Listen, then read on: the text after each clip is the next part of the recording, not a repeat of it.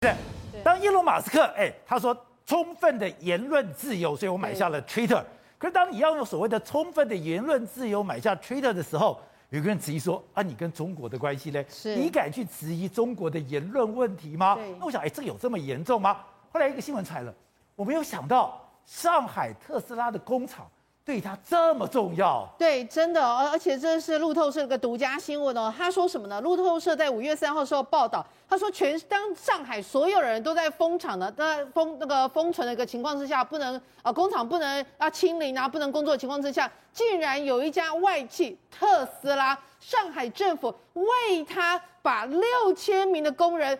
送到他的工厂里，让他可以正常运作。所以事实上，特斯拉在四月十九号的时候就已经正式复工。那你想说，上海市政府为什么要为一个特斯拉大开后门呢？为什么不让他们自己的企业可以这样做呢？原来人家就发现说，特斯拉跟宁德时代事实上已经是命运共同体了。然后呢，只要特斯拉的工厂一一天不复工，宁德时代。它的这个电池也当然没有办法继续销售。而且我讲，特斯拉要伊隆马斯克很喜欢上海，对，他很喜欢中国的工人。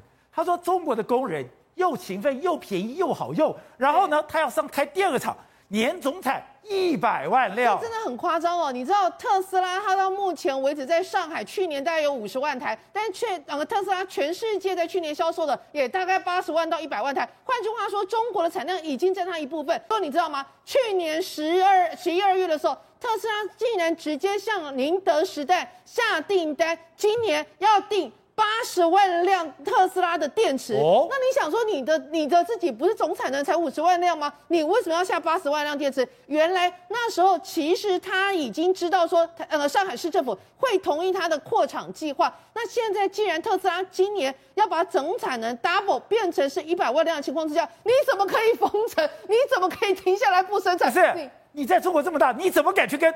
中国去争什么东西？哎，不用啊，人家现在中国也需要你呀、啊，因为你特斯拉不出货，我宁德时代电池会不会有下栏？现在你知道宁德时代今年以来股价竟然跌了三成，最主要原因是因为上游的原物料行情不断的在飙涨的情况之下，导致宁德时代的第一季财报一类类非常难看，他们的营收成长一点五倍，但是他们的获利竟然是衰退二十三趴。